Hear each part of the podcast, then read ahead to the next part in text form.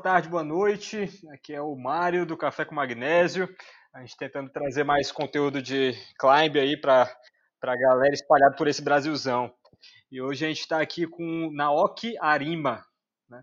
O Naoki, que é um escalador que já tem bastante história aí, e recentemente teve mais uma, uma conquista aí, e a gente tá, fez esse contato, vai tentar falar um pouquinho, não só sobre essa conquista de agora, mas sobre as conquistas aí de, dos mais de 20 anos já de, de escalada que ele tem. Né, Naoki, eu falei demais ou é isso mesmo? Beleza, Mário. É, primeiramente, agradecer a oportunidade, né? Eu sempre acompanhei vocês ali pelas redes sociais e nunca imaginei que eu ia estar aí hoje trocando um pouco de experiência aí. Eu acho que você vai, vai mais dar experiência do que receber aqui. Mas tudo bem. Naoki, é, eu falei certo? É 20 anos mesmo de experiência? É mais? É menos? É 2020, 25. 25 anos. E Naoki, para a gente iniciar mesmo, é, como é que tu começou a escalar, cara? Então, eu comecei mais ou menos em 1990. Eu já fazia algumas outras coisas, mas eu sempre digo que eu comecei a escalar em 95, né? E tudo começou por intermédio de um amigo que ele era escoteiro. Então, naquela época a gente tinha muita dificuldade de acesso à informação, né? Hoje não é que nem hoje em dia que a gente tem internet e tu consegue pesquisar tudo, né? Então, o processo de aprendizado naquela época foi bastante lento e, e, muita coisa aprendi com esse amigo que era escoteiro. Então, as noções que também ele tinha de escalada também eram bem básicas, assim, né? E, e o, o ganho de conhecimento foi uma coisa muito lento e, e, e levou tempo, assim. Eu acho que até 98, assim, ainda estava aprendendo muita coisa ainda. A curva de aprendizado foi bastante devagar no início, digamos assim. Entendi. E tu começou aonde? Então, eu, eu, eu atualmente estou morando no Espírito Santo, mas eu sou gaúcho, né? Eu nasci em uma cidade chamada Ivoti. É, fica meio caminho entre Porto Alegre e Gramado, no início da subida da Serra Gaúcha, né? É uma cidade dominantemente colonizada por alemães, mas tem uma pequena colônia de japoneses. Então, eu cresci, eu nasci ali e cresci e morei ali até terminar o ensino médio. E atrás de casa, assim, a gente tem um, um pequeno vale na propriedade do vizinho, que é a da propriedade do Sr. Beni, né? Onde a gente achou umas paredes escaladas e muita coisa a gente aprendeu ali, nessa, nessas pedras, na propriedade do vizinho, inclusive. Mas no, no caso, tu, tu aprendeu já com algum, algum ambiente já propício para escalada ou tu aprendeu conquistando ainda? É, o, o, início, assim, a gente não tinha muita noção do que é, assim, conquistar. A gente ia para pé. Imagina, eu tinha 15 anos de idade naquela, 15, 16 anos, né? Então a gente era garoto, moleque, né? Então não, não tinha essa ideia de escalar, de encadenar. A gente ia pro mato fazer as coisas que a gente queria fazer, né? É, então a gente fazia, no início a gente fazia muita coisa de rapel, é, fazia coisas em top rope, a gente abria via, mas a gente nem sabia que estava abrindo via. Foi um processo muito de, de conhecendo aos poucos, assim, né? Então tu era um rapeleiro. É, não posso negar que minhas origens são rapeleiro e inclusive rapelava com corda de que se usava para amarrar boi também. Cara, aí tu saiu da, da rapelagem, né? Entrou na, na escalada. Aí esse esse começo, né? Tu passou muito tempo fixo nesse, nesse local aí, que era perto do, do teu vizinho. Como é que foi que vocês começaram a ir para outros cantos, para visitar a região? E não sei, tentar difundir mais a escalada local ali? Como é então, é, nessa época, 95, no Rio Grande do Sul já existia uma comunidade de escalada, né? existia já um, uma história de escalada bastante consolidada, né? A, a, escalada no espírito do Rio Grande do Sul começou na década de 50, já então já tinha muita coisa. Em 1994, o Guilherme Zavascki, que era um dos melhores escaladores que é do Rio Grande do Sul, ele já estava escalando é, 9A, 9B, nono grau, ele já escalava naquela época. Então, já tinha uma história bem grande, assim, né? E, e a gente era só os garotos do interior que só precisou, de alguma forma, conhecer, entrar em contato com essas pessoas, saber que existiam outras pessoas que já praticavam. Então, no momento que a gente conseguiu ter contato e começou a se enturmar com essa turma, aí sim a gente conseguiu sair do, do submundo do rapel e das cordas de amarrar boi e os equipamentos que a gente mesmo fabricava para poder ter acesso à informação e equipamentos também, né? Entendi, entendi, Naok. Naok, agora tu tá no Espírito Santo, né? Aí essa essa mudança de ambiente aí, né? como é que como é que se deu? Sair lá do Rio Grande do Sul para um que agora e naquela época que tu já começou a escalar já já tinha era no Brasil aqui um dos picos mais desenvolvidos para o climb, né? Aí tu foi para o Espírito Santo, né? Um local que tá estava engateando, né? Agora já está um pouco mais desenvolvido. Como é que foi essa mudança de ambiente aí? É, o assim, é, eu essa transição de sair do Rio Grande do Sul e vir para o Espírito Santo foi muito em decorrência do meu trabalho, né?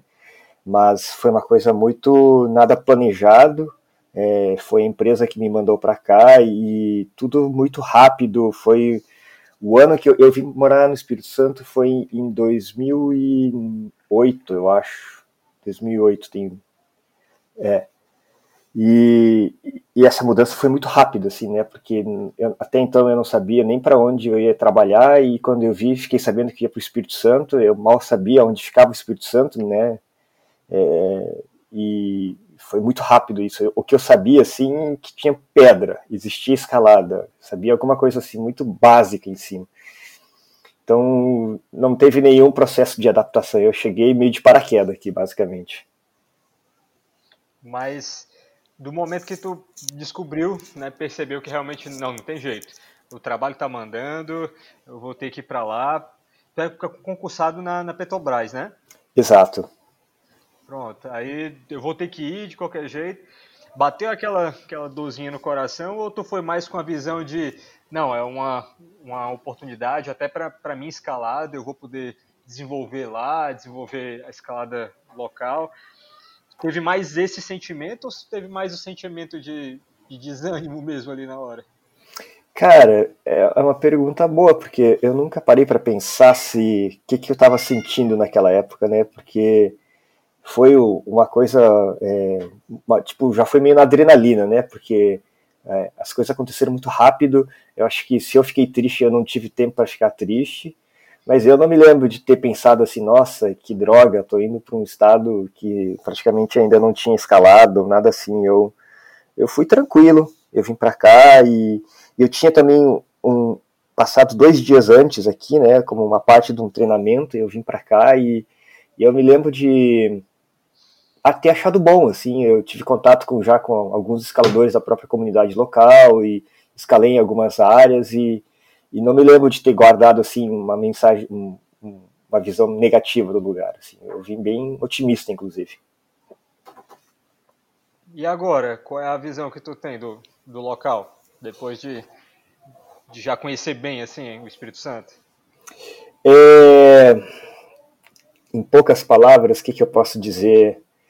É um estado pequeno, mas que tem muita pedra. Eu, eu digo assim, e e nesses 12 anos aqui eu já andei bastante, assim, de um lado para o outro, e ainda tenho plena consciência de que eu não fui para alguns confins do estado, que embora seja pequeno, é um estado que é bastante difícil de se deslocar de um lugar para o outro, porque é um estado com muitas montanhas, né? Então, é, qualquer tipo de deslocamento demanda muito tempo. Não é como, como lá no Rio Grande do Sul, por exemplo, que eu consigo andar sei lá, 300 quilômetros em 3 horas. Aqui você anda 300 quilômetros em 6 horas, né? Porque as estradas são sempre bastante tortuosas.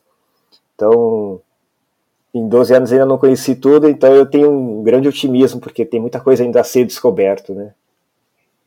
É, esse negócio das estradas eu, eu posso falar com conhecimento de causa. Aqui no Ceará, eu, eu realmente eu não eu duvido que no Espírito Santo seja, seja pior do que aqui. Aqui é um negócio tenso mesmo. Mas, cara, tu, tu também tá na, na realidade, poxa, parecida com a nossa. O Espírito Santo tem, é todo banhado ali pelo, pelo mar, né? Mas tu chega a morar mais perto da, da serra ou do mar? Como é que como é que tá aí? Tu mora na capital? Isso, eu moro na capital. É o a maioria da população do Espírito Santo mora na faixa litorânea e muito concentrado na Grande Vitória, né, que abrange alguns municípios em volta, né. E, e por coincidência, 90 e, sei lá, 98% da população do, dos escaladores do Espírito Santo também estão nessa região. E, e uma grande quantidade de vias, principalmente as vias esportivas, por pela associação das pessoas estarem perto e ter pedra na região, as, as vias esportivas também estão concentradas aqui nessa região, né? E o interior é um lugar que tem já é, algumas escaladas maiores, algumas áreas de escalada esportiva isoladas, poucos escaladores que eu imagino que no Ceará também deve ser uma coisa mais ou menos assim, né? Isso, exatamente. Não sei se é, é por causa da, da da localização mesmo, ser litoral e tal, mas parece que é do mesmo jeito. Pronto, a gente tinha conversado um pouquinho antes, não? Aí eu tinha te perguntado um, um pouquinho sobre as metas que tu tinha, né? É, quando, quando a gente viu sobre essas metas, eu vi que tinha muita coisa para fora, né? Fora do, do estado, fora do, do Espírito Santo, né? Algumas coisas lá para o sul também, né? Algumas viagens que tu estava planejando. Mas tu tá com alguma meta assim aí no estado mesmo agora? Bom, é, sim, projetos de curto prazo, curtíssimo prazo, coisas para daqui a cinco dias, coisas para quem sabe quando esse podcast estiver no ar e o projeto já estiver encerrado, é eu estou trabalhando uma via, né, um, é uma via que tinha equipado em 2012, 2012, e eu nunca mais tinha entrado, né? Eu achei a via uma via longa, assim, de 30 metros. Achei a via muito difícil, as agarras eram muito pequenas, machucava muito, e eu saí de lá com uma percepção um pouco ruim, assim, da via, e nunca mais quis voltar lá, né? Embora eu tenha equipado e, batido, sei lá, 15 chapeletas na via. E recentemente o escalador de, de Minas, né, o Alex Mendes, ele veio morar aqui, e ele tem contribuído bastante, em, é, escalando e repetindo muitas vias e ajudando inclusive a consolidar o grau, né? E ele está começando a ficar sem projeto, então ele começou a entrar nas vias que não tinham cadena. E ele recentemente fez a primeira ascensão dessa via.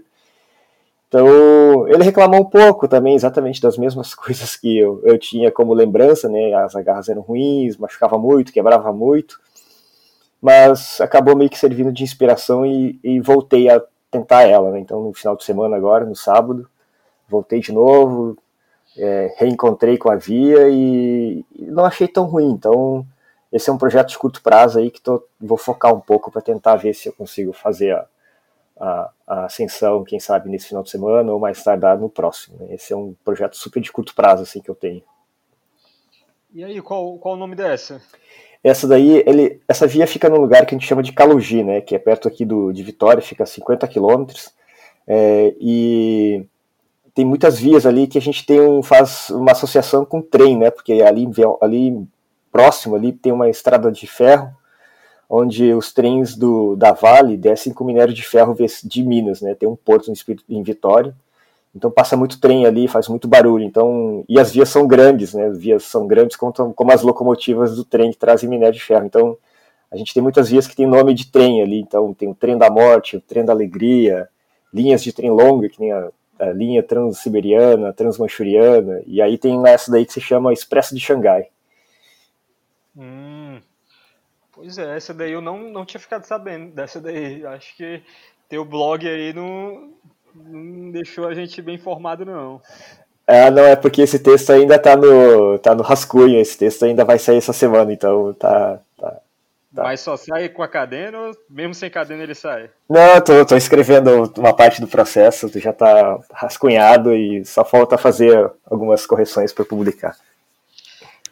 Tu acha que essa daí é um, é um nono duro ou dá um, dá um décimo ela? O, o, o, o, o Lequinho deu 9B para Via, né? O Lequinho gosta de decotar bastante coisa, então se ele dá 9B, então não deve ser um 9B promo, né? Então é um 9B duro, dá pra ter. Eu tenho que ir. E eu, eu entrei na Via e vi sim também que era bastante consistente, então não tem muito descanso, constância, e tem muita loteria, né? Que é o, a garra quebrar e tu cair porque a garra quebrou. Isso, é, isso faz parte do processo da via. Mas tu acha que mesmo depois do lequinho passar, daquele monstro passar ali, tu acha que ainda pode ter quebra ainda?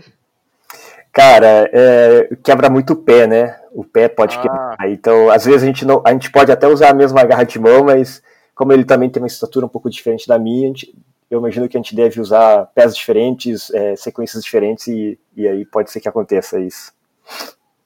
É uma das coisas que a gente conversando com ele, ele falou foi da que ele sempre tem que arrumar um beta diferente, né? Pela altura dele, né? E por também por ter força de sobra, ele acaba conseguindo usar um beta diferente da maioria dos escaladores. Mas aí por falar de altura, qual é, qual é a tua altura? Eu tenho 1,74m. 7,4? Isso. Então já é maior que ele, então, né? É, eu sou um escalador mediano em termos de altura, assim, né? Não sou tão baixo e também não sou tão alto, assim. Entendi.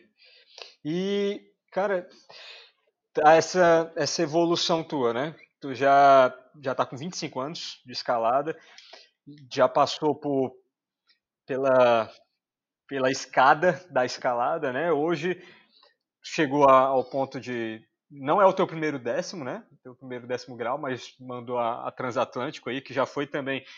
Se o, se o Alex Mendes colocou, confirmou o 10A, então, como tu falou, não é, não é um 10A de graça, né? É, é um 10A duríssimo, né? Aí, a gente conversando, tu falou sobre algumas, algumas metas ali, né? É, em relação também aos décimos. Aí teve uma coisa que eu fiquei que eu achei muito interessante, que foi o, o avistar um nono, que tu disse, né? É, qual foi o, o, o, grau mais alto que tu já conseguiu avistar? É, o grau mais alto acho que foi o 9B. A vista é o 9B Flash, se eu não me engano. 9A tenho certeza que é a vista eu tenho. E 9B Flash eu tenho certeza também, que eu não tenho recordação. 9B, acho que não fiz 9B à vista, não. Eu acho que foi a Flash. E, e o, 10, e o 10A é o grau, grau trabalhado mais difícil, né? Aí, mas assim, quando tu falou que estava querendo avistar um, um nono, era, era nessa tua próxima trip, então? É, eu, eu, eu sempre gostei muito de, de escalar avistando, né? Eu sempre gostei, assim, porque é, eu falo assim que, pô, se tu passa a vista, né, não precisa dar o segundo peg e gastar tempo na mesma via, né? Então é uma ascensão rápida, né? Mas eu, é um estilo que eu aprecio muito, assim, eu, eu, eu, eu costumo dizer assim que você, o que você escala à vista é o que você é como escalador, né? Então se eu, eu, eu passo, sei lá, se eu estou fazendo um 10A trabalhado de quatro, trabalhando durante dois, três meses, não quer me dizer que eu me torne um escalador de décimo grau, né? Agora, se eu chego lá eu escalo é, um, um 9A ou um oitavo grau sólido à vista, com uma certa frequência, eu digo que eu sou um escalador de oitavo com, consistente, né? Então, eu, eu tenho essa, essa, esse gosto também por esse tipo de escalada, e sempre que viajo eu tento polir bastante essa técnica, né? Mas é, é, é, um processo bastante difícil, porque quando você entra à vista numa via, você precisa entrar 100%, né? Você não, não, não pode entrar poupando, e isso numa viagem de três semanas, por exemplo, cansa muito, assim. Então, mesmo que eu tenha capacidade de escalar um grau muito alto à vista, numa, na viagem eu não consigo manter o mesmo nível, então eu preciso escalar um pouco abaixo para poder manter o ritmo, né? Mas assim, eu fiquei impressionado agora que tu disse que, que já avistou 9A, 9B, assim. É, 9B tu foi flash, né? Isso, 9B foi flash. 9A, né? Mas, cara, a diferença, assim, foi é muito pequena, né? De um, do, do grau máximo, o grau trabalhado, pro, pro grau à vista, né? É, eu, eu existe um cálculo, né? Na verdade, não, existe, não é que existe um cálculo, né? Porque na, na escalada não, nada é feito de forma muito matemática, mas existe é, é, é, análises empíricas que mostram que é, se tu for ver, por exemplo, o Adam Ondra, né? Eu, eu, não me lembro qual é o grau máximo que ele está fazendo em francês, acho que é o 9B mais, 9C acho que ele faz, né? Ele é, o, a Silence, a Silence 9C, né? 9C, foi, é. Foi uma, foi uma, né? É, uma, tá, tudo bem. Aí 9C. Ele, traba... ele escala 9A, 9A, acho que ele tem 9A, 9A tem certeza que ele tem a vista, eu acho. Não sei 9A se... mais. 9A a, mais. Super, super cracknet. Tem até um filme no Rio Rock, né? Do ano passado, eu acho. Ah, então, ele faz 9A mais à vista, né? E deve ter 9B de. Ele deve fazer 9B tipo de segunda entrada. Então ele é um escalador bem completo, ele tem muito próximo, né? Então esse é um tipo de, de espelho assim que eu busco também assim em mim, né? Eu tento conseguir encostar ao máximo isso, né? Mas é não é fácil não, porque as vias de nono grau não são muito fáceis de passar à vista. Pois é, cara, esse era, era um dos das coisas assim que eu, que eu percebi em ti, que eu achei que era que era muito interessante pegar e trazer para a galera, né? Que é essa, essa busca tanto por, por conhecimento geral na, na, escalada, tanto empírico como também embasado em dados, né? Que eu acho que tu, que tu vai atrás, né? Para também traçar como que tu vai agir, né? Aí essa, essas contas, né? Como tu tá falando, que tu faz, tal, eu também faço, conheço vários escaladores que fazem. Um dia desse eu até mandei pro, pro, pro Lequinho pedindo uma opinião dele. Aí um, eu estava com algumas tabelas, eu mandei para ele dar uma olhada. Aí uma das tabelas era é, cinco maior, os cinco brasileiros, né, com maiores pontuações no, no 8A.nu, né. Aí eu tinha feito um apanhado, é, vendo quantas vias de cada grau, dos graus máximos dele, quantas vias de cada grau eles tinham mandado. Mas ali não é a realidade, né? ali é, é, o que a pessoa faz questão de colocar lá no 8A.nu, né? Aí o Lequinho, rapaz, tu, tu foi, foi atrás mesmo, né? Mas é, aquilo ali serviu para mim, por exemplo, uma, uma base, aí eu tirei a média, tudo, para saber quantas vias de tal grau eu preciso ter para conseguir mandar o grau, o grau acima, e assim vai, né? Aí eu consegui montar uma, uma tabelinha. É, aí baseado, baseado nisso, cara, nessas coisas que tu já, já aprendeu, já foi atrás, já pesquisou, tudo, né?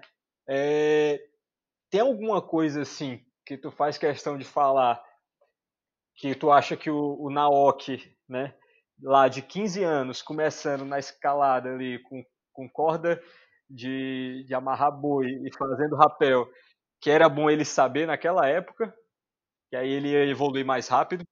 Tem alguma coisa? É... Bom, deixa, deixa eu ver, só, tu fez várias colocações e talvez eu vou tentar comentar. Um monte. É, um, um monte, monte, né? Um monte. É, primeira coisa assim que eu queria falar é, é a questão do, do, do, banco de dados do 8A, né? É, eu, sei, eu sei que o 8A é uma coisa um pouco polêmica, assim, tem um, é, um, uma questão do. Tem gente que não gosta daqui do 8A porque por envolver um pouco do jogo de ego, é, tem o, a, a, corrida, digamos assim, uma competição às vezes envolvida ali e tal. Mas eu, eu consigo ver o 8A como um banco de dados assim muito bom, assim, eu, eu, eu uso, eu alimento ele, é, inclusive eu sou um daqueles, é, como é que eles chamam? Tem umas pessoas que podem ser moderadores, né? Eu pedi para ajudar nessa, nesse tipo de coisa. E eu vejo com bons olhos aquilo ali, porque aquilo ali é um banco de dados estatísticos. Se você souber pegar aquilo e souber manipular aquelas informações da forma correta, tem um ganho muito grande. E, inclusive, o 8A nu ele faz aquela pirâmide, né? Que eu acho que é incrível aquela pirâmide. Eu tenho aquela pirâmide lá e eu tenho uma pirâmide que eu faço no próprio Excel também, que é, que é mais completa, porque eu não, não alimento todas as vias lá, né? Mas aquela pirâmide lá eu acho muito importante aquilo ali. Tu tem uma pirâmide, tu tem uma pirâmide de base long, base grande e, gradualmente indo para cima, né? Aquilo ali mostra muito bem como tua evolução está sendo uma evolução é, muito rápida ou uma evolução com uma base bastante consistente, né? Tem uma teoria por trás daquilo e eu acho bem válida aquela informação. Outra coisa que eu gosto muito do 8A Nu é, são as ascensões e recomendações que as pessoas colocam. Né? Então, que, que eu costumo fazer quando eu viajo para algum lugar? Por exemplo, agora, final do ano, eu estou querendo voltar para o Rio Grande do Sul, né, por causa da questão da pandemia e tal, não vou poder viajar para muito longe. Eu estou pensando em passar alguns dias lá e eu quero conhecer algumas áreas que ainda não conheço, assim, né. Então, uma coisa que eu faço sempre é entro lá no 8ANU, vou lá e procuro o, o point lá que eu quero visitar, por exemplo, e faço um filtro por ascensão, por exemplo, né? Ah, as vias que as pessoas mais repetem. E aí eu pego, anoto e quando eu chego lá, eu vou nelas, né? Porque muitas das vias que eu escalei, tanto no Brasil quanto fora, vieram de lá. Esses dias eu estava lá no, no baú também, baú de Minas, né? E fiz exatamente a mesma coisa, né? Vou lá, filtro lá as vias mais repetidas, depois eu vou lá ver os, os graus que eu quero escalar mais ou menos e, e vou exatamente em cima dela, assim. E, e sempre dá certo, assim. Sempre são escaladas muito agradáveis, muito desfrute, muito bom, assim. É, aí respondendo a tua segunda pergunta, em cima do que, que eu faria de diferente, talvez, ou o que, que eu aprendi, poderia ter começado a fazer desde muito cedo, e que hoje poderia melhorar minha escalada, é... Primeiro, eu acho que treinar, né? Treinar, treinamento, eu acho que isso é, é fundamental para se melhorar na escalada. O, o grande problema problema não, né? Isso faz parte do processo, né? Da escalada, treinamento de escalada, que o treinamento de escalada também é uma coisa que é, é experimental, né? Então não existe ainda a fórmula perfeita, né? Hoje a fórmula de hoje pode ser que amanhã não seja correto. É, hoje o pessoal pode falar assim, ah, o pessoal treinava utilizando fingerboard e o cara daqui a 10 anos vai dizer que aquilo foi a, uma, uma grande besteira que se fez, por exemplo, né? Então é um, a gente está tá aprendendo a escala, tá aprendendo a treinar ainda, né? É um processo que ainda está engatinhando ainda, né? E além disso, aqui no Brasil, né? É, principalmente no Brasil, a gente já tem acesso a uma informação bastante boa de literatura estrangeira, já existe muita pesquisa em cima disso, mas ainda lá fora também eles estão aprendendo ainda como se tornar um bom escalador, digamos assim, né? E eu acho que aí nessa, nessa mesma linha, eu acho que a, a parte de nutrição eu acho muito importante, né? Eu sempre fui, durante a parte da minha adolescência, assim, nunca fui muito de cuidar dessa parte da alimentação, mas hoje eu vejo, assim, que é bastante importante. E se eu tivesse que dar uma dica, assim, muito simples, assim, que eu acho que, que vale a pena o cara fazer é praticar algum exercício aeróbico além da escalada também eu acho que é muito importante. Uma corridinha, andar de bicicleta, essas coisas são. É uma, essa é uma dica muito simples, assim, muito fácil de implementar, que eu acho que tem um ganho muito grande na escalada. Entendi. Aí, Naok, uma coisa que tu falou agora, que a gente ainda está engateando na, na, na, questão de treinamento, não só aqui no Brasil, como também no, no mundo todo. O pessoal pensa uma coisa agora, daqui a amanhã já. Não, isso daí já, já não é mais, é, agora é diferente. Tá? É, por que, que tu acha que é assim? Por que, que tu acha que na escalada a gente está engateando tanto? Porque não é um, não é um esporte tão novo. Tem, tem esportes mais novos, sei lá, que, é, que já tem uma ciência por trás medonha. Por que, que a escalada tá diferente? É, eu não sei se. Te, é, até porque eu acho que a gente sempre escalou muito, mas eu acho que a parte de performance, né, se a gente for, por exemplo, vamos focar especificamente em cima da escalada esportiva, por exemplo, né, se a gente for ver a evolução do, da graduação dos últimos anos, os saltos de grau, né, que é quando a gente consegue passar de uma letra para outra, assim, é tudo isso a gente viu nos últimos, a gente viveu isso, né, eu, eu me lembro que quando eu, em 94, eu acho que o grau máximo era um 9A, a, com certa dúvida, digamos, acho que em 91, acho que tinha alguma proposta de noviar francês, né? E de lá para cá a gente viu toda a evolução chegando até o 9C, né? Então, eu acho que o grande salto da escalada, assim, a gente está tá vivenciando isso. E, e, esse grande salto, por trás desse salto, se tu olha principalmente o Adam Wonder, que é um cara que sempre está na frente disso, né?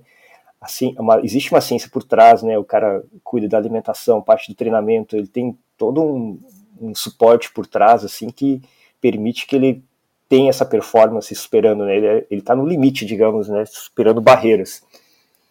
E, e acho que a gente tem, eu, eu não sei, eu sempre tive essa dúvida. Uma outra coisa, por exemplo, que a gente vê, por exemplo, na escalada que eu via como um, um grande empecilho para evoluir eram as lesões, né? A gente, a própria minha geração, assim, via, tinha muito disso, assim, a, tu via a pessoa evoluir, tu via, assim, que o cara ia despontar, mas como a gente sempre estava trabalhando no limite, o cara se lesionava e, e ou estagnava ou, ou caía na, na ascensão e, ou até mesmo parava de escalar por causa disso, né? E hoje eu vejo que a medicina nesse sentido evoluiu bastante a ponto de as pessoas não terem que não pararem muito por lesão. Né? Ainda vejo gente vejo escaladores se machucando, mas aparentemente a gente hoje a gente consegue contornar com muito mais facilidade as lesões que antigamente eram bastante comuns, né? Tipo é, essas coisas assim. Me lembro que a minha geração sofria muito disso e hoje a gente já vê muito menos gente sofrer com esse tipo de problema, né? É, realmente. E como, como é que tu tá fazendo para ti, no caso? Pra, nesse ponto das lesões? É, como eu sou eu, um, eu sou um escalador já mais das antigas, que vem com essa bagagem dessas lesões, né? Porque o, o grande segredo, eu acho que para se curar das lesões é tu não se machucar, né? Tu não ter a lesão é o melhor, né? Então, depois que tu machuca, é sempre mais complicado, né? É que nem quebrar osso, né? Tu, se tu quebrou o osso, sempre vai machucar, vai quebrar de novo no mesmo lugar. Então, eu, eu acho que eu sou uma pessoa diferente em relação aos escaladores modernos, que já desde sempre já se preparam para nunca ter lesão, né? Se tu perguntar pro Lequinho se ele já machucou algum dedo, alguma, algum ligamento, cotovelo, talvez ele vai dizer que quebrou a unha um dia na vida, né? Então, porque ele é um cara que já aprendeu desde o início da escalada a desenvolver a escalada sem se lesionar. E eu já sou de uma geração que vem de uma outra trajetória, né? Que aprendeu escalando, se machucando e se curando. Então eu, eu carrego esse resquício. Eu basicamente aprendi a escalar lesionado. Eu não tenho, eu já, eu já tenho plena consciência de que se eu quiser me curar 100%, eu tenho que parar de escalar por muito tempo e talvez não vá nem funcionar. Então, hoje, por exemplo, todo dia eu tenho alguma dor em algum lugar. Né? Hoje, por exemplo, o meu dedo é, indicador esquerdo está ruim. Né? Aí vai me curar e vai parar para algum outro lugar, vai doer daqui a pouco o meu ombro, ou esse dia eu estava com uma dor no cotovelo, e sempre vai ter alguma dor. Mas tudo isso eu tento contornar com bastante exercício, fortalecimento, que é uma coisa que a minha geração não fazia, né? Entendi, os fortalecimentos, né, mesmo. Exatamente, a parte de fortalecimento era uma coisa que eu penso há 10, 15 anos atrás não, não, não já existia alguma coisa nesse sentido assim, mas não era tão forte quanto hoje, né? Hoje, por exemplo, um treino meu que sei lá dura três horas, das três horas de treino, uma hora é só na parte de fortalecimento que eu fico, né? Então, eu 30% do meu treinamento é fortalecimento, o resto é, são outros tipos de exercícios. Aí como é que tá sendo o teu treino agora, Nawak? Tu, tu tinha falado que é terça e quinta, né? Dois dias, pelo menos, por semana, tu, tu tá treinando. Aí rocha é sábado e domingo. Aí, no caso, descansa três dias na semana e quatro dias, dois de performance e dois de treino, é isso? É, a parte de... Eu, eu sim, ter, em termos de treino, assim, eu gostaria de poder treinar mais, mas eu acho que aí você está forçando o meu limite do meu corpo e, e aí aquilo é um jogo, né, entre é, melhorar a tua escalada e ficar machucado e ficar frustrado e não poder escalar, né, então tu tem que ficar sempre colocando na balança isso, então eu acho que com, treinando duas vezes por semana eu consigo manter um equilíbrio saudável do corpo e da mente. E também eu estou complementando com corridas durante a, os outros dias, né? Que aí eu vejo que está tendo um ganho muito bom isso, assim. Eu ainda gostaria de colocar algum tipo de exercício funcional, assim, mas eu acho que sou meio preguiçoso, então eu, eu tô, por hora, estou satisfeito, assim, com essa rotina de treinamento. Cara, eu acho que é a pergunta mais difícil de, de responder. Como é que tu faz para não pensar em escalada nos três dias da semana que tu não escala? Como é que tu faz aí para se segurar e tudo? É, a parte de, de não ter escalar, assim, quando, eu acho que quando eu era mais novo, assim, sei lá, quando eu tinha 15, 18 anos, assim, essa era uma parte que me torturava mesmo, né? Mas com o tempo a gente aprende que não escalar também é escalar, né? É, a parte do processo de não estar escalando, da parte de descansar, é tão importante quanto estar tá escalando. Então eu encaro dessa forma e e assim eu consigo ficar com a consciência mais tranquila nos dias que eu não escalo. E eu tenho muitos exemplos assim de, de, de, de escaladas que depois eu ficar, sei lá, três, quatro dias sem escalada, vou lá, escalo e mando o projeto, né? Às vezes a gente tem uma neura de que se o cara fica, sei lá, dois, três dias sem escalar, não vai conseguir mandar o projeto no final de semana. Mas não é bem verdade. Quando a gente descansa, a gente tem um... A gente não fica forte quando está treinando, né? A gente fica forte quando está descansando, né? Pois é, cara, mas é tão difícil na hora a gente se convencer nisso, disso, né? Uhum. Porque na hora a gente só quer se a pelezinha tá aguentando, aí. Não, vamos lá, vamos treinar, vamos fazer alguma coisa. É tão difícil fazer isso.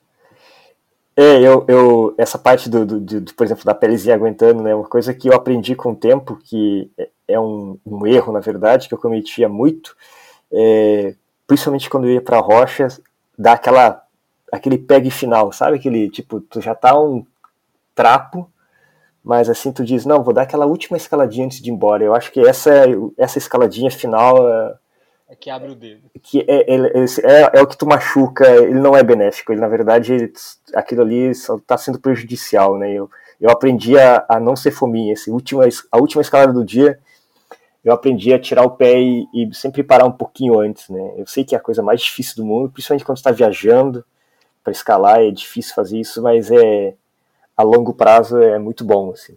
Evita muitos problemas no futuro. Pronto. É uma dica aí para todo mundo, né? Porque tem. Eu, eu, eu por exemplo, eu, eu, tento dar o máximo de pegas no dia possível. Né? Aí, infelizmente, a pele vai embora, aparece a, a, os machucados, tudo. E uma coisa que eu, eu também tenho que, tenho que melhorar é porque, é como tu falou, né? É, tu aprendeu escalando com as, com as com os machucados. Eu acabei colocando na minha cabeça que quando aparece um machucado, né, é, eu vou, vou superar aquilo, né? E aquele ponto que machucou vai ficar um pouco mais forte, porque é um tendão, né? O tendão depois de recuperado vai ficar mais forte. Só que é tão melhor se não se machucasse, né? É tão, tão mais fácil. É, mas é porque são coisas que a gente aprende de outras filosofias de esporte, né? Por exemplo, que você não. É, às vezes tem aquelas coisas assim, ah, que você só vai melhorar com sofrimento, por exemplo, né? É um, às vezes te vende algum tipo de produto desse jeito que as, talvez na escalada nem tudo isso seja verdade, né? Não é que nem no karatê que você fica lá todo dia batendo no coqueiro para fortalecer e criar cartilagem nos ossos da mão para poder dar porradas mais fortes, né? Talvez na escalada não seja bem assim. É, é culpa do, do, do rock balboa, essas coisas. Né? É, é verdade. E Naoki, é, assim, para mim eu tenho, eu te tenho assim como como um cara com a escalada já consolidada e um cara muito estratégico, muito tático ali, né? Como é que é o teu um dia de, de climb para ti? Um dia de climb de performance? Como é que tu se prepara? Como é que tu ataca ali a rocha? Por exemplo, tu vai agora, né, nesse final de semana, atacar esse 9B, né? Como é que vai ser esse teu dia de, de performance para atacar essa via? É, bom, aí tem algumas coisas assim que são, não sei se são estratégias, se são manias, né, mas é, eu gosto, por exemplo, de cuidar. Aqui no Espírito Santo, nas escaladas esportivas, a gente tem muito problema de pele, né? Então, é, existe um, toda uma estratégia de pele que precisa fazer para poder escalar essas vias. Então, quando tem um projeto como esse, assim, eu tento cuidar o máximo da pele possível. É, é o mesmo tipo de paranoia que vocês, a gente está vendo do Adam Ondra na Espanha agora lá com a pele, né? A, a gente também tem um pouco disso, assim, principalmente por causa do estilo de escalado, né? Já é a melhor, é... a melhor novela da, das oito, das nove, sei lá. O novela linda, assim, né? É, exatamente. A batalha dele ali. É, Mas aí, do, do Kalogi, Kalogi, né? Uhum. Kalogi. Kalogi. E aí. É, granito 100%? É granito, é um gneiss, né? Gneiss bastante abrasivo. O problema da, do gneiss daqui, é, além de ser abrasivo, é o clima daqui, né? É um clima mais úmido, é, é, mais quente também, deve ser como ali, talvez seja mais úmido aqui do que no Ceará. Então, isso daí também machuca mais a pele também. Então, tem uma série de, de agravantes também. Mas é, é, é assim, se, tu, se, a gente ficar também na neura da pele, os dias perfeitos, com a pele perfeita, com o clima perfeito, são não vai te dar 10 dias no ano, né? Tu não vai esperar esses 10 dias para mandar teus projetos. É muito mais fácil tu, tu te adaptar ao corpo do que tu esperar o clima perfeito, né? Então, a gente faz o que dá e o resto a gente leva, a gente aprende, né? É, outra coisa que tento cuidar também um pouco da parte da alimentação, né? A gente sempre negligencia quando vai escalar. É, eu, eu, sou daquela geração que quando ia escalar eu passava o dia inteiro eu levava um, um, um, biscoito recheado e uma lata de atum e um litro de água e era o que a gente comia o dia inteiro, né? Então tentar cuidar. Era, naquela época eu não tinha dinheiro para comprar Coca-Cola, então eu levava um suco Tang lá e era isso que estava valendo. Hoje em dia já tento cuidar um pouco mais dessa parte, né? Tentar cuidar um pouco do dia anterior e no dia da escalada também é, eu gosto também de, de, de, trabalhar um pouco na parte do, do clima, né, de previsão de tempo, tento ver, porque lá também tem umas condições relacionadas à direção do vento também que ajudam a escalada, posição da, do sol em relação ao horário. Então são pequenas estratégias assim que no fim eu acho que acabam ajudando de alguma forma quando tu faz um, um encara uma via assim que é o teu projeto, né? Mas aí hoje é, hoje é segunda-feira, a gente está gravando aqui, né? Tu vai tentar ela no, é no sábado ou no domingo? É, por exemplo, ó, já, já, já entra a parte da estratégia, né? Segunda-feira eu já dei uma olhada na previsão do tempo e parece que sábado vai estar tá bom, então já estou direcionando para sábado. É, aí eu já vou, por exemplo, no treino, no treino da quinta, já vou tirar um pouco o pé para não ficar muito quebrado para sexta. Então, vai criando algumas estratégias assim para Aí havia, havia reglete no máximo, né? Tu, tu vai fazer uma coisa específica, talvez um, um hangboard em algum momento da semana ou não? É, vou fazer uma parte de finger, provavelmente devo fazer um finger na, na terça, né? Porque eu tô vindo também num. Eu tô vindo de um ciclo meio descasado com essa via, né? Então, ele não. O ideal seria eu estar fazendo uma sessão de uma preparação de finger para estar preparado para entrar para a via, mas é, aí eu já coloquei a questão do tempo também, já estamos chegando no final do ano e vai piorando, então eu tô desca meio descasado com o treino, mas eu vou do jeito que está dando vai, assim, digamos assim, né? Então é, e no dia também uma das coisas que eu faço nessa via que ela permite, né, que eu consigo subir para uma via lateral, que é um, um 7C8A, e eu posso descer equipando, então já consigo aquecer nela. E, e essa semana também estou rezando para que não chova nenhum dia, porque as, se chover, todas as marcas de magnésio vão sair e vai ser um trabalhão para relembrar onde ficam as agarras, porque a rocha é preta e é difícil de ver as agarras. Entendi. Entendi. E, e cara, é só para dar aquela, aquela raivinha assim, raivinha para a cadena. O, o Lequinho mandou essa via com quantas entradas? Ah, cara, eu acho que foi rápido, assim, acho que foi uma ou duas. Não foi à vista, eu, porque eu acho, eu acho que não foi à vista. Ele caiu porque quebrou uma, a garra, né? Porque ela quebra a garra assim, como, como com muita facilidade. E eu acho que no próximo giro ele já mandou. Eu acho que se, se não mandou no próximo, foi mais uma para frente. Assim, não, foi pouca coisa, assim, muito pouca coisa. Cara, como tá sendo ter um cara monstruoso desse, que tá entre os, os top aí do, do Brasil, no brincando no, nos teus brinquedos aí, graduando os teus brinquedos. Como é que tá sendo isso, cara? Cara, eu acho que é, é, uma coisa assim que eu vejo que é bom, assim, principalmente quando vem uma molecada forte e quando a molecada é nova, é, eles são muito mais motivados que nós nessa faixa de idade, né? É, eu, eu, tenho como exemplo o Alequinho, que, por exemplo, que é, tem 20 e poucos anos, né? Ele é super motivado e a, a outra menina que escala comigo, que eu estou ajudando ela, que é a Yasmin, ela tem 18 anos também, então são pessoas que têm uma motivação, aquela gana que eu tinha lá no passado, e isso ajuda muito a, a, me tirar da zona de conforto, né? Porque depois de uma certa idade a gente fica, de fato, bastante é, ajojado, seria a gíria que a gente usa, mas tem uma palavra mais certa, acomodado, né? Então, quando aparecem uns caras que nem o Lequinho ou, ou, que nem a Yasmin, que é toda fanática de treino, assim, e tu consegue meio que entrar no ritmo, isso serve até para melhorar a minha própria escalada, né? Eu vejo assim, eu, eu, imagino, por exemplo, que esse projeto do Expresso de Xangai, eu não sei se eu teria entrado se o Lequinho não tivesse entrado antes, sabe? Porque aquilo ali me, me serviu de motivação para entrar. Entendi. Pois é, eu tô doido pra, pra que venha assim. Gente, né, tu pra cá, o Lequinho, eu tô, tô enchendo o saco dele faz um tempo já. Tem outras pessoas que estão estão prometendo, porque aqui a gente está com muitos projetos, muitas vias aí, mas que realmente a galera quando vem para cá vai para Jericoacoara, vai para vai as praias, né? Aí esquece, não quer saber de escalada. Acho que alguns anos atrás a gente ficou sabendo que o é, só, só viu assim, né, por Instagram e tal, o Felipe Camargo tava lá em Jericoacoara. Aí, pô, cara, para vir para Jericoacoara, o cara desce em Fortaleza, tem que pegar um, uma estrada de 5 horas de viagem. Tá?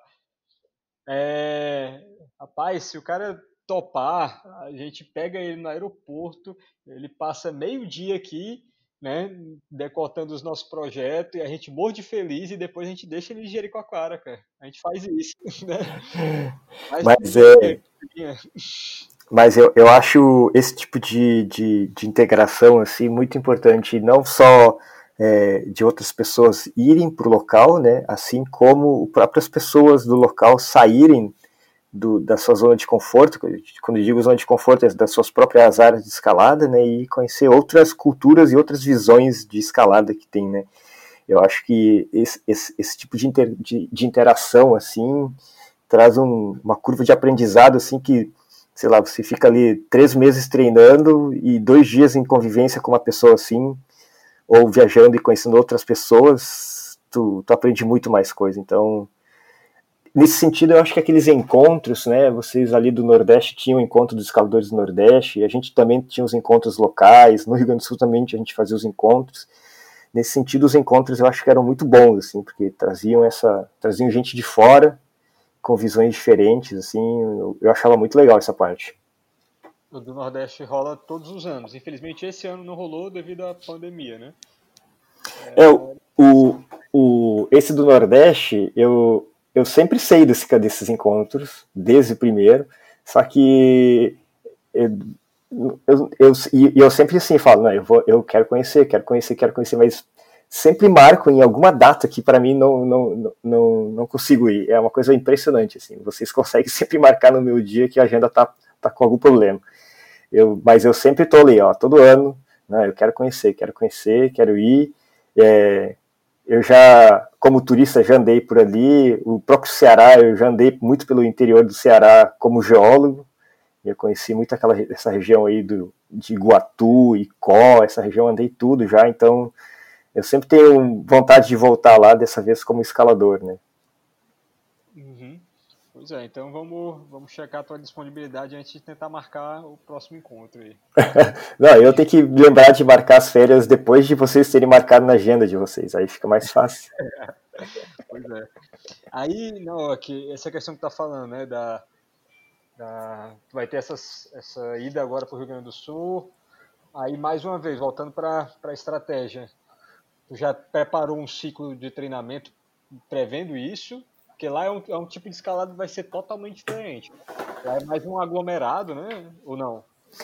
É, o, assim, o Rio Grande do Sul tem, é, é, um estado bastante privilegiado, assim, porque tem estilos de escalada bastante variados, assim, né? Mas a, a área que eu vou querer escalar mais é no basalto, e o basalto é um estilo bem característico de escalada, assim, talvez é, digamos assim, que é, é único no Brasil, né? Não, eu não vou dizer, ah, o estilo de escalada da gruta é o mesmo que tem no cipó, não. O estilo de escalada na gruta é o que tem na gruta e é.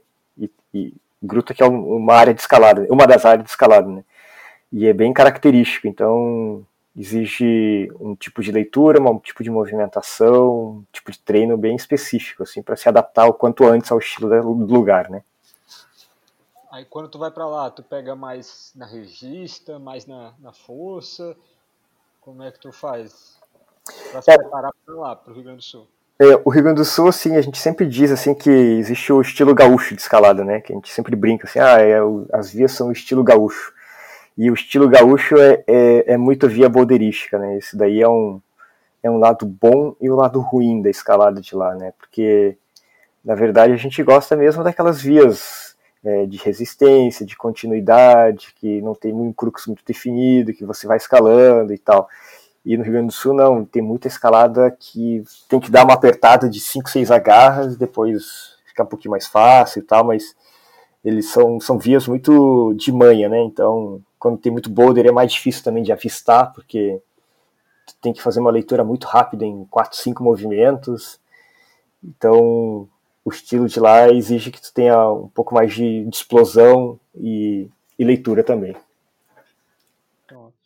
Não, ok. É, a gente já está com bastante tempo aqui, mas eu não queria terminar sem, sem pegar e falar sobre dois pontos, né? Era, o, um era sobre o, o processo mesmo da, da Transatlântica, que fez um, um, post lá incrível, né? Post não, uma, uma matéria no teu blog, né? Incrível. Eu queria né, falar um pouquinho sobre ela.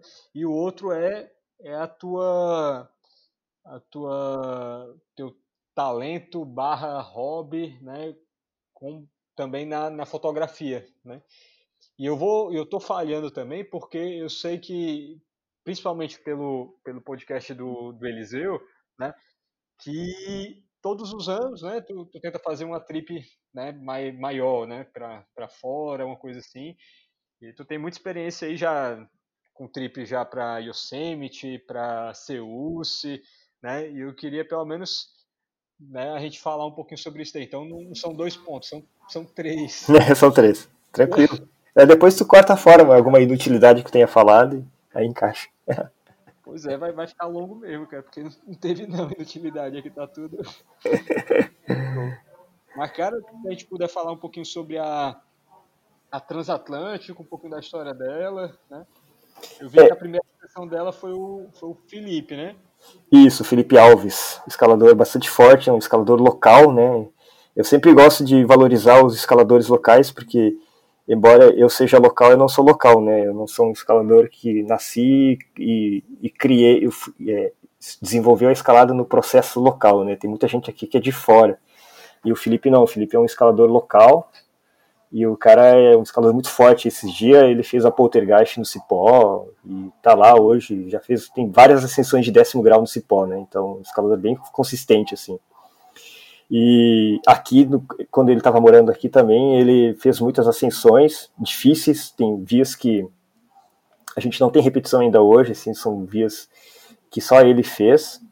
E essa avalanche, essa, essa, essa, essa via transatlântico, né, é uma na verdade, uma variação de uma via que se chama Avalanche, é uma via que foi equipada pelo Caio Feto, né?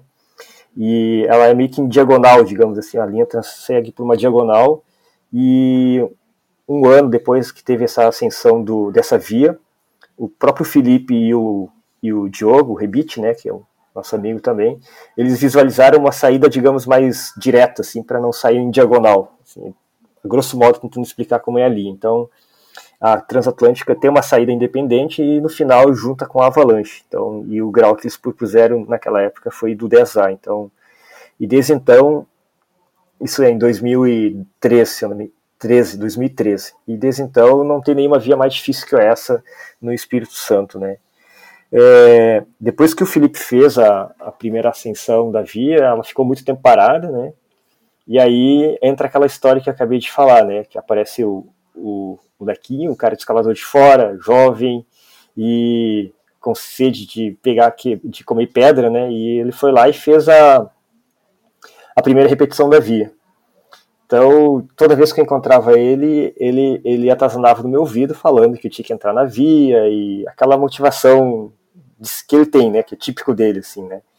Então, ele foi uma pessoa que influenciou bastante, assim, nessa minha vontade de voltar a entrar nela, né assim como a, a Yasmin também, que é que eu tinha falado antes, né, que a gente treina junto, também me pilhou muito, então eu, eu, eu vejo assim que foi uma cadena diferente, assim, porque grande parte das dias que eu escalo, assim, a vontade vem muito mais de mim, assim, né, esse não, esse eu eu preciso confessar que eu fui muito influenciado por fatores externos, assim, e tive muita motivação externa, assim, que me ajudaram nesse processo. Então, acho que foi uma coisa diferente, assim, eu gostei muito dessa, dessa coisa do de trabalhar, digamos, quase que em equipe, assim, né. Entendi.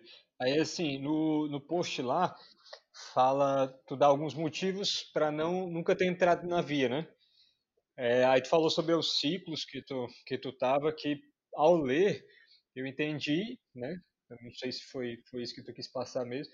O que eu entendi é que tu tava num ciclo mais de é, tanto na, nas tripes e mais na de escalada tradicional mesmo, né?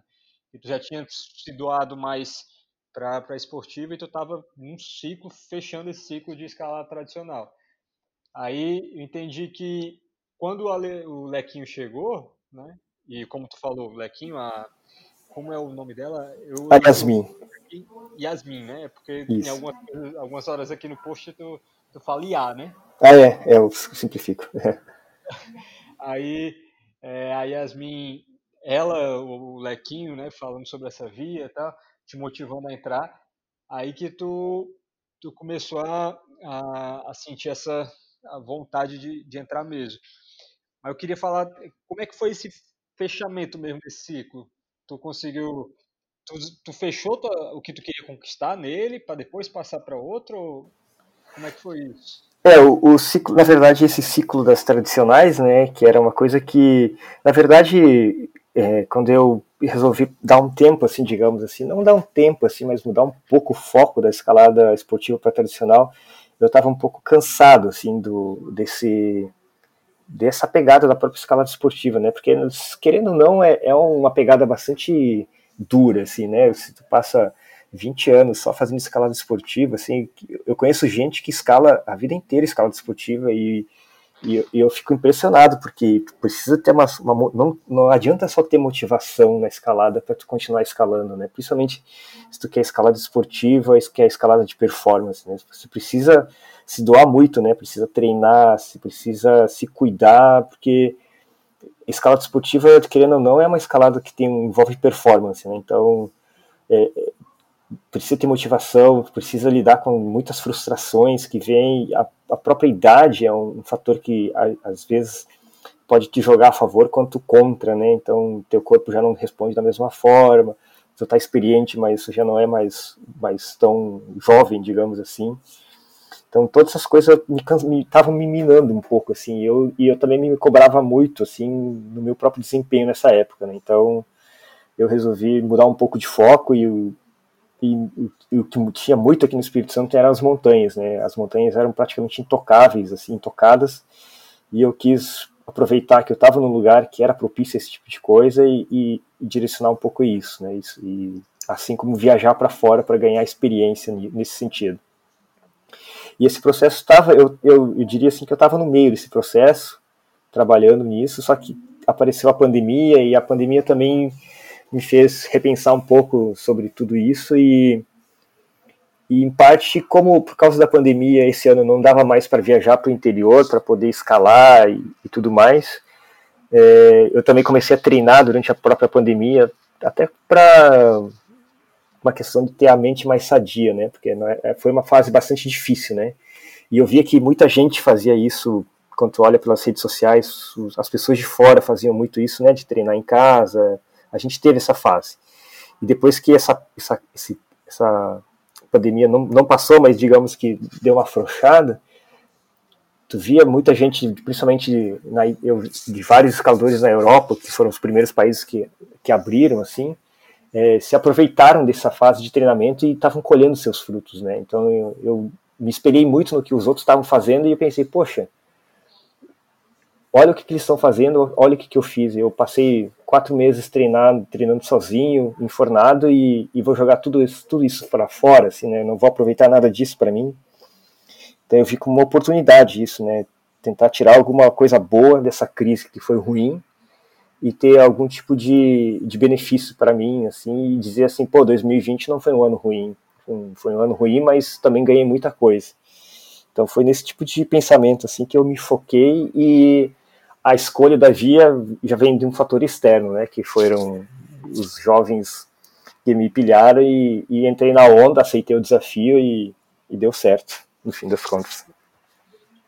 Show, show. Incrível tá, tá ouvindo isso agora, né?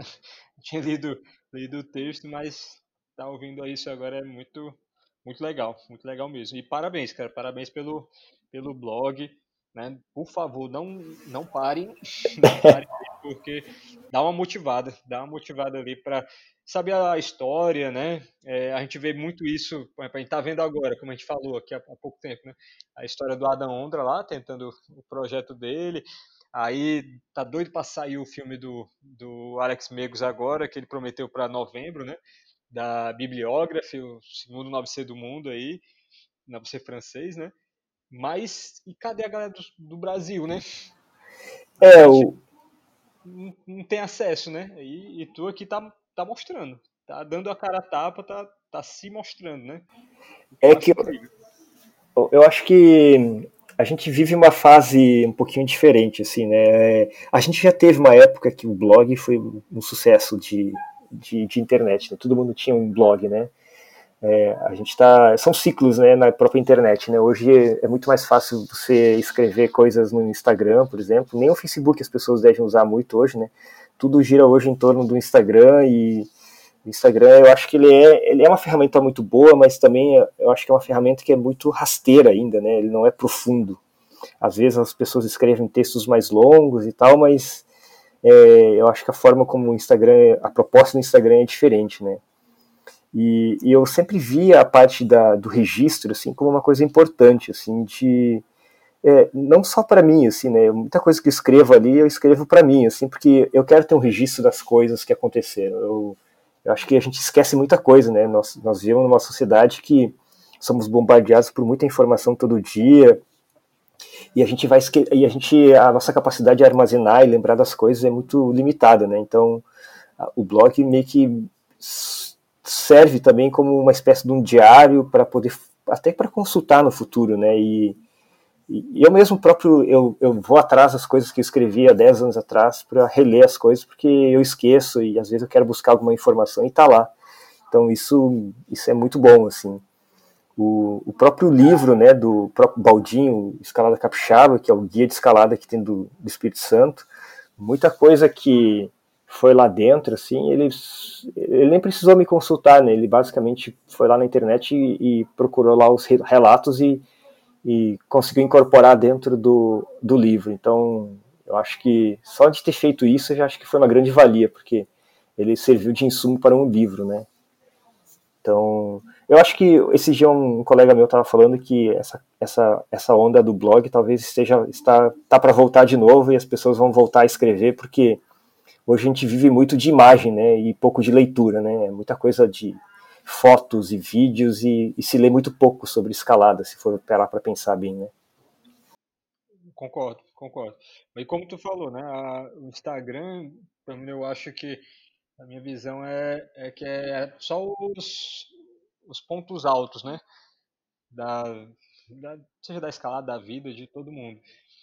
Mas o que, o que anima mesmo é ver o ponto baixo e a pessoa saindo do ponto baixo e indo para o alto. É o, é o processo, né? Porque é isso que a gente tenta, tenta imitar. Porque a gente, se a gente vê só o ponto alto, a gente não sabe como é que a pessoa chegou lá, a gente quer fazer o mesmo, mas não sabe como, tá? E aqui no, no, no teu blog tu dá o passo a passo, né? Tu dá o passo a passo ali para conseguir, para tentar manter ali o, o, a, a, aquilo ali, né? Eu achei um, um post ali que, que eu achei legal também foi o do uma viagem para o Cipó, né? Tu não passou só pelo Cipó, aí foi foi cinco dias escalando e zero zero off, né? Aí mostra ali basicamente o que tu fez em, em cada dia. Tem uma hora lá que tu fala sobre a, os avistas, né? A importância que tu deu pro avista na, durante a trip, né? E sempre e também falando sobre as experiências das outras pessoas que estavam contigo na trip também, né? Muito legal, é muito legal ver, ver tudo isso, né? E, querendo ou não, é, é climb, é, é, do que a gente gosta, né?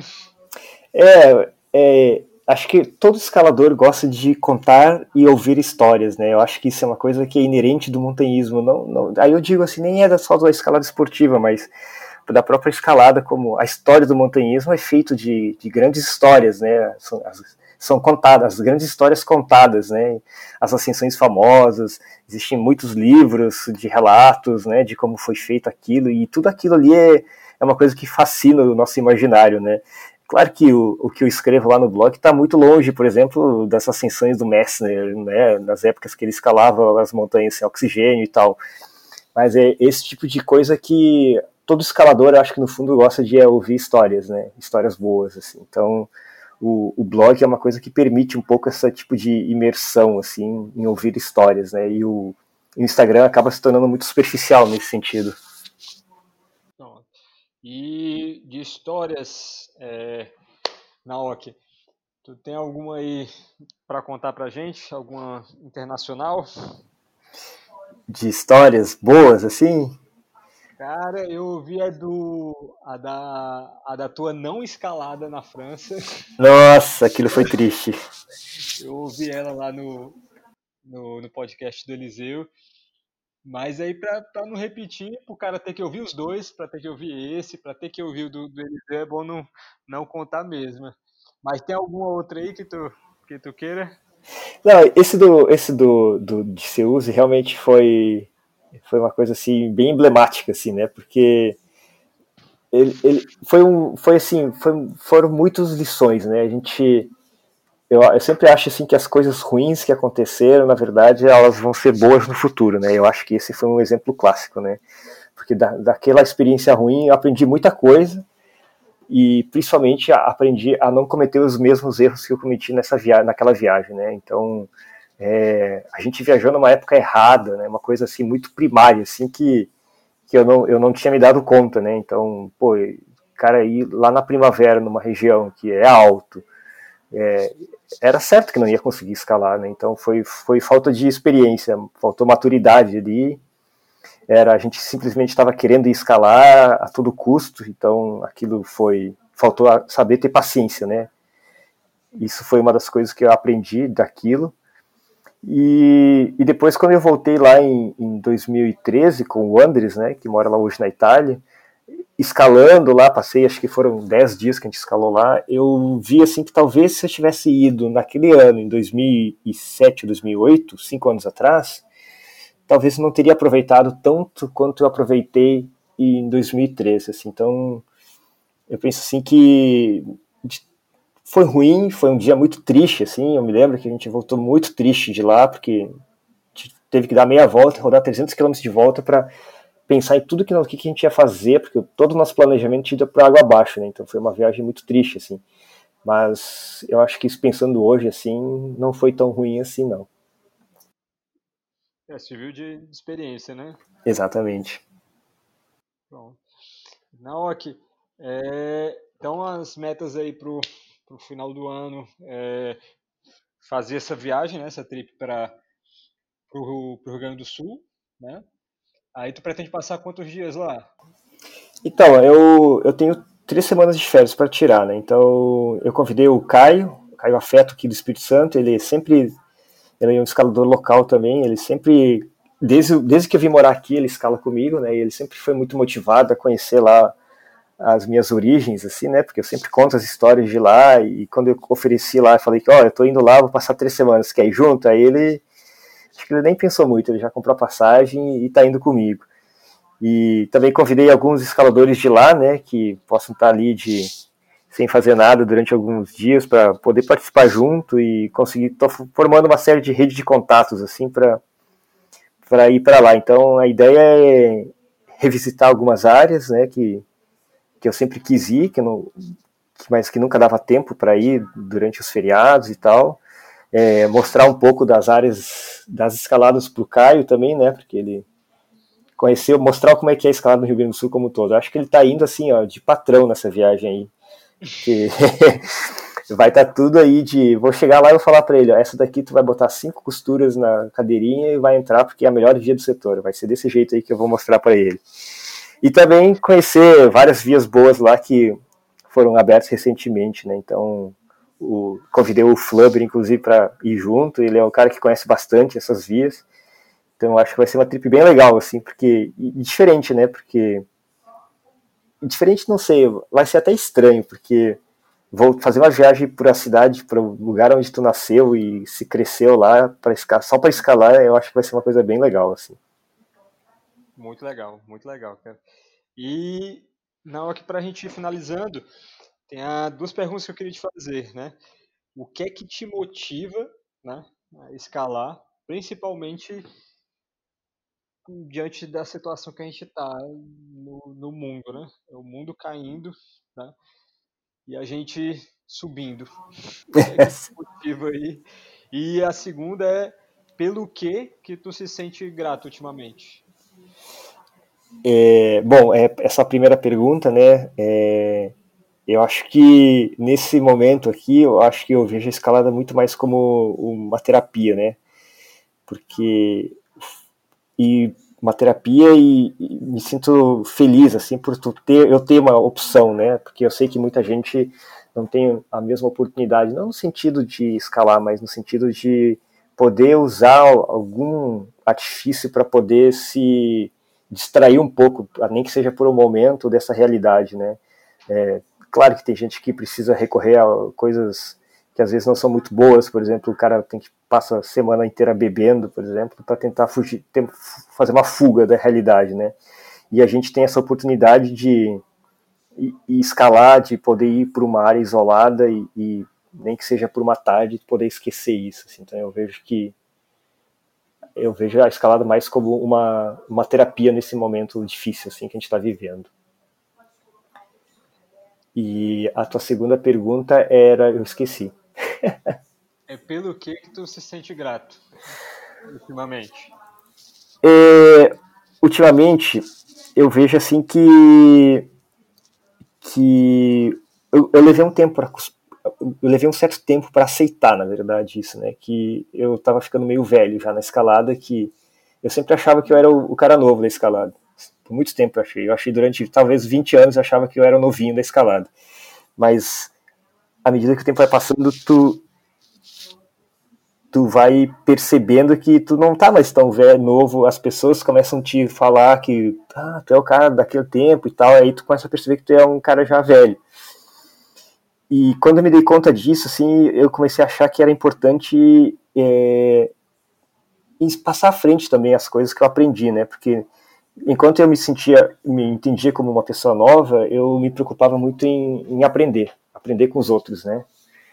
Para melhorar na escalada. Mas aí no momento que eu me convenci de que, que talvez eu já não seja tão novo assim, que já tenho uma experiência, que no momento que eu me convenci que eu era uma pessoa experiente, eu me convenci também de que eu precisava não só aprender, mas também ensinar as outras pessoas, né? Passar adiante o que eu conhecia, a experiência que eu tinha, é, não no sentido de, de catequizar as pessoas ou de, de, de mas no sentido de é, ajudar as outras pessoas, né?